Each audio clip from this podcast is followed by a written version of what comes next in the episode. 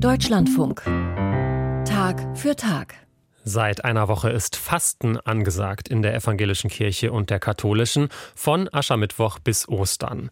Viele Kirchenmitglieder, die machen dabei zwar gar nicht mit, trotzdem sind Fastenzeiten total angesagt und auch andere Auszeiten vom oft hektischen Alltag, zum Beispiel durch Meditation. Viele Menschen nutzen das, auch Menschen, die mit Religion so gar nichts zu tun haben. Aber wie man richtig Pause macht, wie man richtig nichts tut, den Alltag unterbricht, das kann man von den Religionen dann eben doch noch lernen, denn die haben damit eine lange Erfahrung. Mehr dazu von Burkhard Schäfers.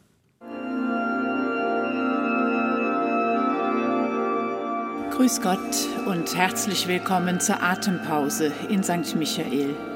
In dieser Viertelstunde am Mittag sind Sie eingeladen, Platz zu nehmen, ein wenig Orgelmusik zu hören, einige Gedanken zum Tag und noch einmal Orgelmusik. Mittags halb eins, die Jesuitenkirche St. Michael in der Münchner Fußgängerzone. Weit verstreut in den Bänken sitzen etwa 30 Leute, ältere und jüngere, Touristen und Einheimische. Der Organist improvisiert von leise zu lauter, ruht auf einzelnen Tönen, dann wieder von lauter zu leise.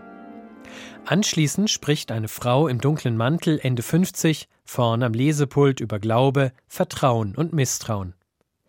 Atempause nennen sie diese tägliche Mittagsmeditation, sagt der Jesuit Karl Kern.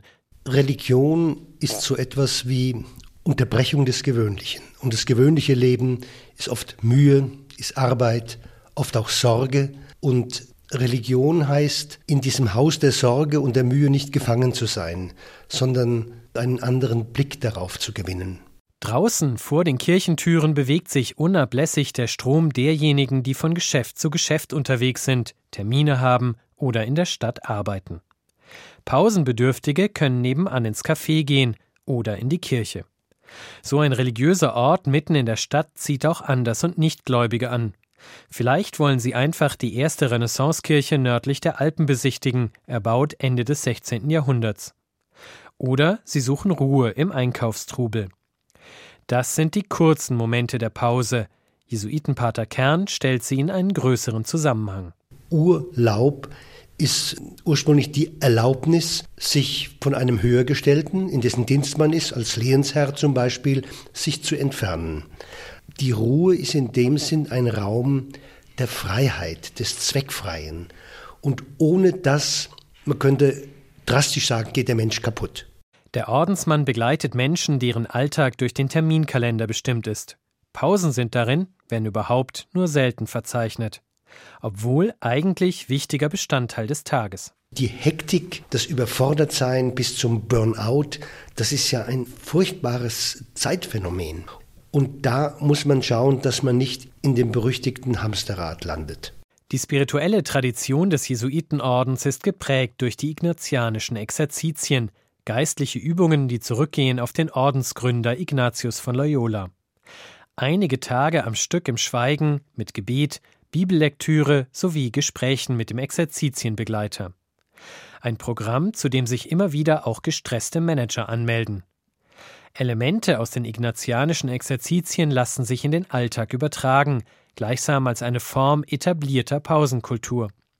Kurzes Innehalten am Morgen vor dem oft hektischen und dichten Arbeitstag. Tagsüber sogenannte Zwangspausen bewusst erleben, etwa beim Warten auf den Bus. Und ein Abendgebet vorm Einschlafen. Jesuitenpater Kern sagt, Menschen hätten eigentlich einen inneren Sog zur Ruhe, den sie aber oft missachten würden. Religion lebt ja davon, dass der Mensch seine tiefsten Sehnsüchte entdeckt. Und im üblichen täglichen Trubel kann man darüber hinwegleben. Und das rächt sich dann gesundheitlich, psychisch, oft in Katastrophen. Das Entscheidende an der Religion und der christlichen Religion ist ja die Tatsache, Gott ist auf uns zugekommen, in einem Menschen.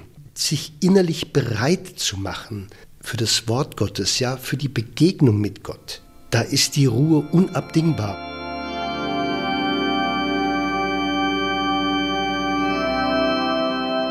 Etwas Neues, was in unserer Gesellschaft an vielen Orten entsteht, sind so diese Räume der Stille.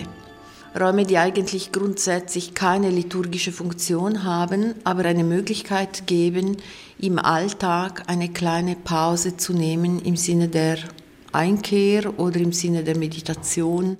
Daria Pezzoli-Olgiati ist Professorin für Religionsgeschichte an der Ludwig-Maximilians-Universität München.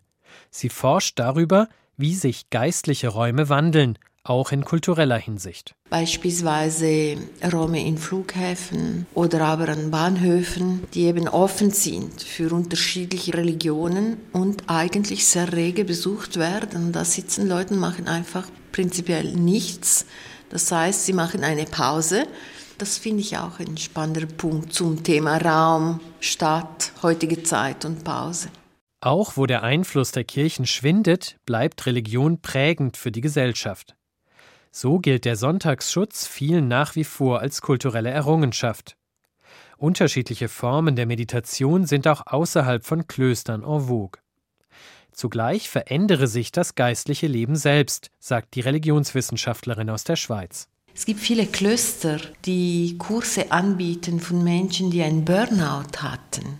Und das sehen wir einerseits eine Pathologisierung der Gesellschaft, also man schafft es nicht mit der eigenen Körper und der eigenen Seele diesem Rhythmus nachzukommen.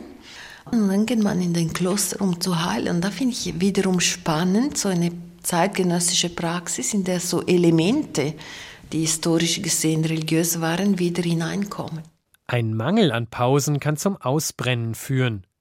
Umgekehrt gibt es im Leben mancher Menschen ein zu viel der Pause. Durch Arbeitslosigkeit, Krankheit, Alter.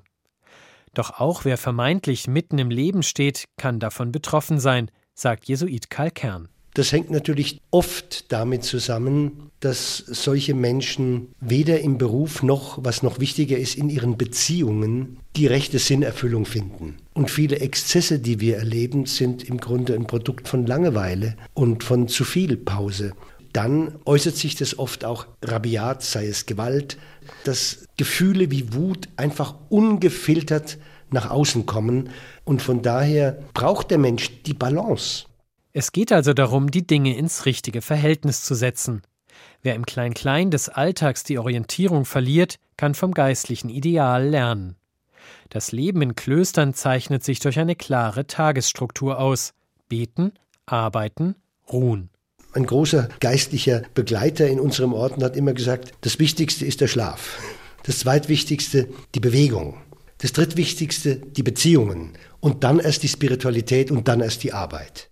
Für Menschen, die dauernd unter Strom stehen und für die Pause ein Fremdwort ist, dürfte der Besuch im Kloster ein Schock sein, aber womöglich ein heilsamer.